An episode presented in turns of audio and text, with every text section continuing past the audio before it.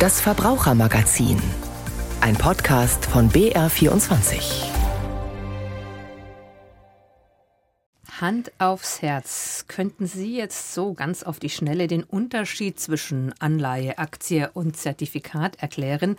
Und wissen Sie auch wirklich, was so alles drin liegt in Ihrem Depot? Also, wenn Sie eins haben.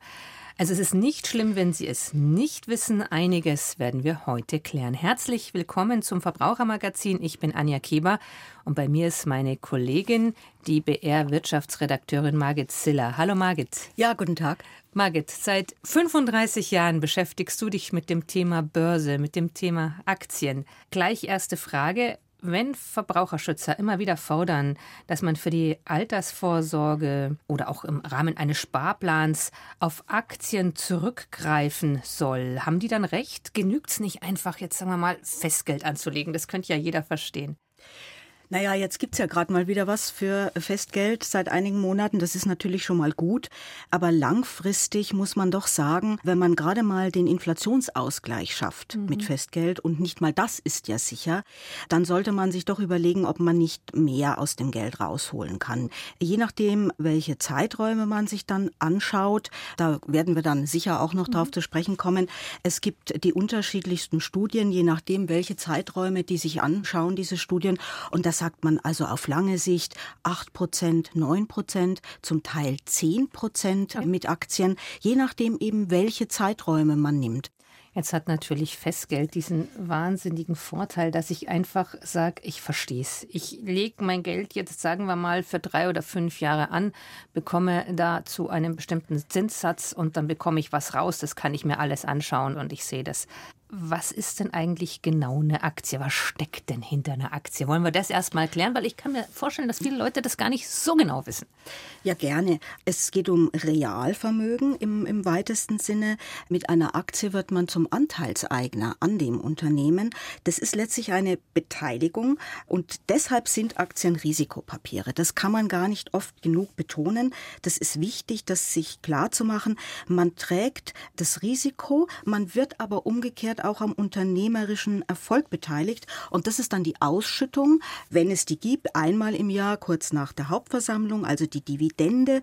Aber die Dividende, die das Unternehmen versprochen hat, die kann ja auch mal gekürzt werden, die kann auch mal ganz ausfallen. Ja, das ist genau wieder das Risiko. Jetzt haben wir gerade gehört, was eine Aktie ist. Das Problem ist, man lernt es ja nicht wirklich in der Schule. Also man kommt aus der Schule raus und man sollte ja da schon anfangen, so ein bisschen, sobald der erste Job beginnt, mal an die Altersvorsorge zu denken oder mal einen Sparplan anzulegen und so weiter. Wir wissen jetzt so ein bisschen, was ist eine Aktie. Es gibt aber noch sehr viel mehr Begriffe. Wollen wir die mal zusammen klären? Also wollen wir mal durchgehen. Gemanagter Fonds, ETF, Anleihe, ja. Zertifikat und fangen wir mal an, vielleicht mit einem gemanagten Fonds. Was steckt dahinter? Ja, da gibt es ein Fondsmanagement, das steckt schon im Begriff. Das ist ein sogenannter aktiver Fonds. Und da entscheidet sich das Fondsmanagement für mehrere Aktien aus mehreren Regionen, aus mehreren Branchen. Und die Sparerin, der Sparer, die kaufen einen Anteil an einem solchen Fonds. Aber der Preis schwankt auch natürlich täglich, weil ja Grundlage sind ja die Kurse der einzelnen Aktien. Und wenn man sich das mal anschaut, diese Kurse dieser Anteile, die werden auch täglich veröffentlicht. Also genau wie, ähm, wie, ein Aktienkurs. Beim, wie ein Aktienkurs, ganz genau.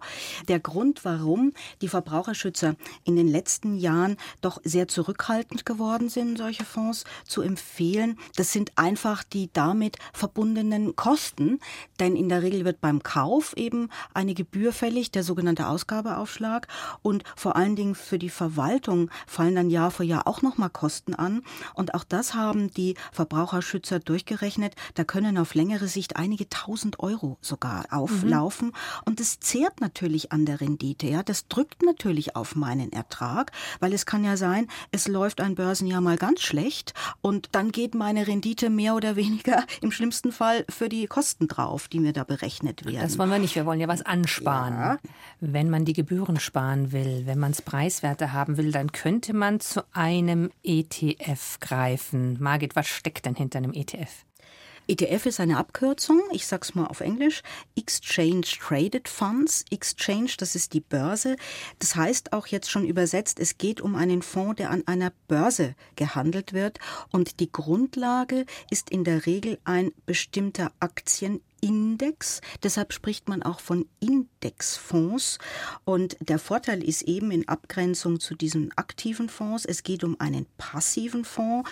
Das heißt, der Fonds wird einmal gebildet, der bildet eben diesen Index ab und der läuft im Prinzip immer so gut wie der Markt, den er mhm. dann abbildet.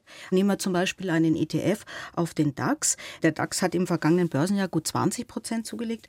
Dann ist klar, dass auch dieser ETF ähnlich stark zugelegt zugelegt hat.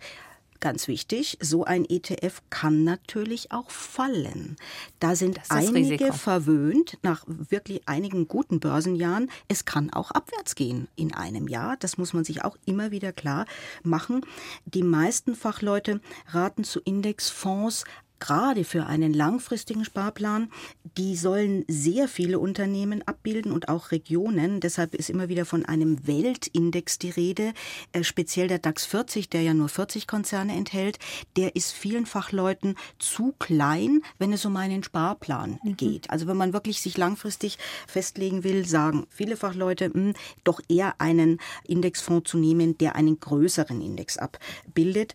Ganz wichtig ist noch, ETFs gelten als Sondervermögen und das heißt wiederum, mein Erspartes ist vom Ersparten der Investmentfirma getrennt und das heißt, im Pleitefall hätten die Gläubiger keinen Zugriff auf das Ersparte.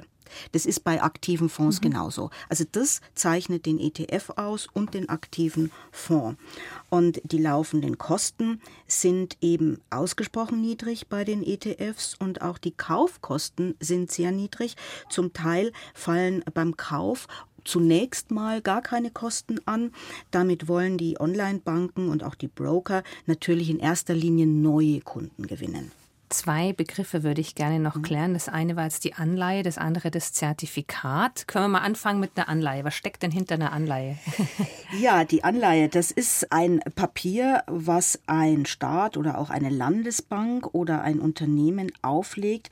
Und das Wichtige in Abgrenzung eben zur Aktie oder auch zu den Fonds ist, dass bei einer Anleihe ich jemanden einen Kredit gebe, nämlich dem, der die Anleihe aufgelegt hat. Der schuldet schuldet mir was und ich beteilige mich nicht mhm. an diesem Emittenten, wie es in der Fachsprache heißt, der diese Anleihe auflegt. Das ist der entscheidende Unterschied.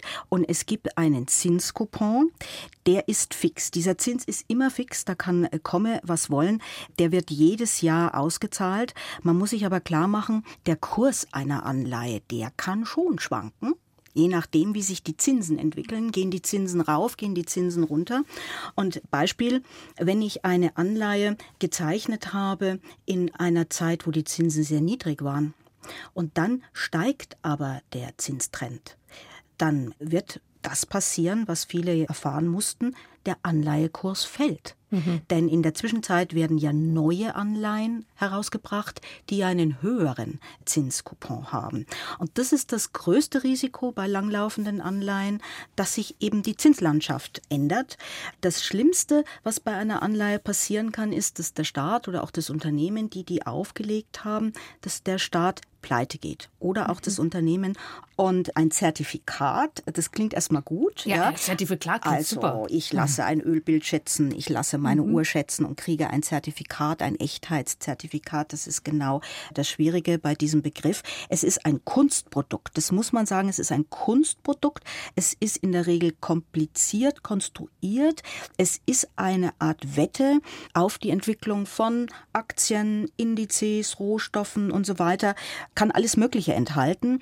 Fachleute empfehlen es nur für fortgeschrittene Anlegerinnen und Anleger, äh, die meinen, dass sie sich sicher sind, wie yes. sich ein bestimmter Markt entwickeln wird. Und ganz wichtig bei diesen Zertifikaten, es ist eine Schuldverschreibung und damit gibt es das Emittentenrisiko. Das heißt, der, der das Zertifikat aufgelegt hat, wenn der pleite geht, so wie damals bei Lehman Brothers, mhm.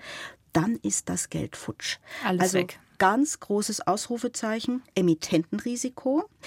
überall, wo das Zertifikat draufsteht, also zum Beispiel auch bei Indexzertifikaten, wohlgemerkt, mhm. das sind keine Indexfonds, das sind Indexzertifikate. Aufgepasst, großes Ausrufezeichen. Da, da ist eben dieses Ausfallrisiko. Es ist auch schwierig, wenn man vorher aussteigen will. Wie liquide ist der Markt? Was bekomme ich dann überhaupt noch für mein Zertifikat? Und was etwas beunruhigend ist, das weiß man aus Untersuchungen, es gibt Sparerinnen und Sparer, die nur Zertifikate in ihrem Depot haben. Also gar nichts anderes. Und nicht denen, gestreut. Ja. Nicht gestreut. Und denen ist womöglich gar nicht klar, was sie da genau gekauft haben und wo die Risiken liegen. Also Vorsicht ist die Mutter der Porzellankiste. Nur wenn man versteht, wie dieses Zertifikat konstruiert ist, nur dann kann man sich vielleicht überlegen, ob das Sinn macht. Ja. Also ein kleiner Aufruf an allen, die uns gerade zuhören, mal nachschauen, was überhaupt im Depot liegt. Also prüfen, was man da drinnen hat. Jetzt haben wir viele Begriffe geklärt. Wir haben es ja vorhin schon mal gesagt, in der Schule wird das nicht gelehrt. Es ist schwierig, sich da überhaupt mal ein Bild zu verschaffen. Und deshalb wundert es mich auch nicht, dass viele Anlegerinnen und Anleger zögern beim Gedanken an eine Aktienanlage. Sind denn überhaupt Aktien für alle geeignet? Also wie ist denn das bei kurzfristigen Zeiträumen oder bei Unverständnis, wenn man sagt, ich mag mich jetzt überhaupt nicht mit der Materie beschäftigen, sollte man dann lieber die Finger davon lassen? Das ist natürlich die Schlüsselfrage überhaupt. Also nochmal, Aktien sind Risikopapiere. Und das trifft natürlich auch auf jeden Investmentfonds zu, auf jeden Indexfonds, also aller ETFs. Der Ertrag ist bei diesen Geldanlagen nicht garantiert. Und wer sich überhaupt nicht für sowas interessiert und wer sich auch nicht damit beschäftigen möchte, der lässt am besten die Finger davon wie es so ausschaut in den Depots der Menschen. Das hat sich unser Kollege Tom Fleckenstein gefragt und das ist dabei herausgekommen. So, ich bin jetzt in der Altstadt von Bad Tölz gelandet. Wunderschöne alte Häuser mit Lüftelmalereien und eine der ersten Fußgängerzonen in Bayern. Und ich höre mich mal um, was die Leute so über Aktien denken und von Aktien halten. Grüß Gott, ich bin der Tom Fleckenstein vom Bayerischen Rundfunk mhm. und höre mich um. Über Aktien wollte ich Sie was fragen. Was ja, halten Aktien. Sie von Aktien? Hatte ich auch mal, habe ich aber verkauft wieder. Ja. Also ist es sicher eine gute Sache, wenn man sich auskennt. Mhm. Warum haben Sie wieder verkauft? Ja, weil das damals ganz günstig war. Und ich da ein bisschen Gewinn gemacht habe. Ich habe die dann abgestoßen, weil mir das. Ich kenne mich nicht aus. Mein Schwiegersohn kennt sich sehr gut aus. Meine, den könnte ich natürlich fragen und mich an ihn dranhängen. Der hat immer sehr große Erfolge, aber mir ist das irgendwie zu, ich brauche das nicht. Schönen Tag, ja, auch ohne Aktien kann man ja, glücklich werden. Allerdings, ne, man freut sich an dem schönen Wetter. Ja, und, wunderbar, blauer ja, Himmel heute, 10 ja, Grad, was will man mehr? Ja, genau. Toll. Entschuldigung, ich komme vom Bayerischen Rundfunk und höre mich heute um in Sachen Aktien. Da haben Sie mir doch sicher was zu erzählen, oder? Dass Sie schon mal Erfahrungen gemacht, positiv, negativ. Was halten Sie von Aktien? Wenn man viel äh, Geld hat oder wenn man gut Spielgeld hat, dann sind Aktien nicht so schlecht. Und wenn man Zeit hat, das zu beobachten. Und ich ja. halte auch nichts davon, dass man die Rente so aktienmäßig. Ich weiß, in Österreich oder wo machen sie es inzwischen? Ja, auch in Deutschland wird oder, geraten mittlerweile. Ja, wird geraten, weiß ich. Fonds quasi. Ja, ja, Fonds hatte ich auch mal, haben sie mir aufs Auge gedrückt. Den hatte ich drei Jahre und dann war ich wirklich auch ärmer, obwohl die Sparkasse mit denen sehr angebissen hatte. Ja, was soll man machen? Man ist Laie und muss sich darauf verlassen. Darum haben wir schlechte Erfahrungen gemacht. Grüß Gott. Ah, grüß Gott bin der Tom Fleckenstein vom Bayerischen Rundfunk. Höre ich mich gerade um zum Thema Aktien und habe schon sehr viel Interessantes erfahren. Wie gehen Sie damit um? Also damit beschäftigen möchte ich mich auch nicht, weil ich einfach keine Lust habe, ständig Zahlen hinterher zu hetzen. Aber ich habe natürlich mit meiner Bank gesprochen, dass es ja, im Moment wenig sinnvoll ist, Geld einfach nur auf der Bank liegen zu lassen. Und insofern haben wir das ganz klassisch gemacht. Einen Teil in Gold angelegt, einen kleinen Teil nur in der Schweiz und eben einiges über solche Fonds äh, realisiert. Genau. Aber ich möchte mich nicht, wie ich kenne viele, die das machen, aber ständig sich darum zu kümmern, da wird man vielleicht ein bisschen mehr Rendite herausholen, aber das, dafür ist mein Leben mir zu schade. Ich möchte mich nicht darum zu kümmern. Ja. So, jetzt wollte ich mal junge Menschen befragen. Habt ihr kurz... Ah, ihr telefoniert gerade. Ah ja, Entschuldigung, dann störe ich euch nicht. Okay, ja, jetzt frage ich mal drei junge Menschen hier über Aktien, was ihr davon haltet. Habt ihr schon eine Meinung zu Aktien? Eine Meinung zu Aktien? Ja, ich habe eine Meinung. Könnten Sie die Frage etwas spezieller machen? Weil ich Ja, sonst genau. Legst du in Aktien an schon? Jein, in Aktienfonds. Genau, in ähm, Also breit gestreut. genau, breit gestreut. Genau. Um Und schon Erfolg damit gehabt? Schon beobachtet, wie sich der Aktienfonds entwickelt hat? Natürlich schon, man ist ja auch neugierig und im Großen und Ganzen positiv. Man muss halt lang genug warten können. So die generelle Tendenz über Jahrzehnte ist ja recht positiv. Was für ein Fonds ist es? Ein weltweiter? In meinem Fall ja, ein, ähm, mehrere, aber hauptsächlich Social Responsibility Indizes, also Indexfonds in meinem Fall und ja, weltweit. Das heißt, es ist wichtig, äh, nicht in irgendein Unternehmen zu investieren oder in Rüstung zum Beispiel oder sowas, sondern eher, oder Chemie oder, sondern eher äh, Social Responsibility, also soziale Verantwortung. Ähm, schon ein bisschen, ja. Also man muss natürlich auch immer dazugeben, so wie gut sind solche Social Responsibility Scores und so. Das ist, ich denke, da kann man sehr viel Arbeit reinstecken, sich das selber rauszusuchen und dann einzelne Firmen nur anzugehen. Das ist halt auch immer die Frage, wie viel Arbeit man da tatsächlich reinstecken will und sagt man lieber, okay, man nimmt einen von diesen Scores, die eben schon etabliert sind, die dafür vielleicht nicht ganz ideal sind, aber immerhin schon mal in eine gute Richtung gehen. Danke, alles Gute, schönen Tag noch. Auch einen schönen Tag. Also grüne Geldanlagen und Geldanlagen, wo soziale Verantwortung eine große Rolle spielen, das ist für viele Menschen also auch sehr wichtig. In diesem Fall waren es junge Leute, die da befragt worden sind. Und gerade die jungen Leute, die fragen sich auch, was mache ich denn, wenn ich in Aktien investieren möchte? Wie gehe ich denn vor? Wie gesagt, wir haben es ja vorhin schon gehabt, in der Schule lernt man es ja nicht. Margit, wie gehe ich vor? Was mache ich? Also zunächst würde ich bestimmte Schlüsselfragen erklären. Das haben wir schon angesprochen. Ich wiederhole nochmal. Der Zeithorizont wäre wichtig, die Verteilung des Ersparten auf verschiedene Anlageformen, auch natürlich die eigene Risikoneigung und natürlich die Frage, was soll es denn sein? Das ist ja die Schlüsselfrage, was soll es denn sein? Also zum Beispiel ein aktiver Fonds oder ein ETF. Wichtig ist auch, ob die Geldanlage überhaupt bei meiner Hausbank oder Sparkasse, ob die die überhaupt verkaufen und ob ich sie da auch verwalten kann. Es gibt zum Beispiel Institute, die verkaufen keine einzelnen Aktien und die verkaufen auch keine ETFs. Ja? Oder ob ich dann einen ETF-Sparplan bei einer Online-Bank oder bei einem Broker abschließen will. Jeden Monat wird also ein fester Betrag gespart über mehrere Jahre. Auf dem Markt gibt es ja ganz viele brandheiße Tipps. Sachen, die man unbedingt, unbedingt ins Depot legen muss. Margit, was halten wir denn von diesen brandheißen Tipps? Kurz gesagt, gar nichts. Denn fragen Sie sich mal, warum gibt mir jemand diesen Tipp? Warum gibt mir jemand diese Empfehlung? Also egal, ob bei einem Vortrag in der Bank oder der Sparkasse oder im Internet, ja, welches Geschäftsinteresse steckt dahinter? Ich selbst denke mir immer, wenn ich Analysen lese, überzeugt mich das Argument oder nicht? Aber ich sehe das Thema natürlich in erster Linie beruflich.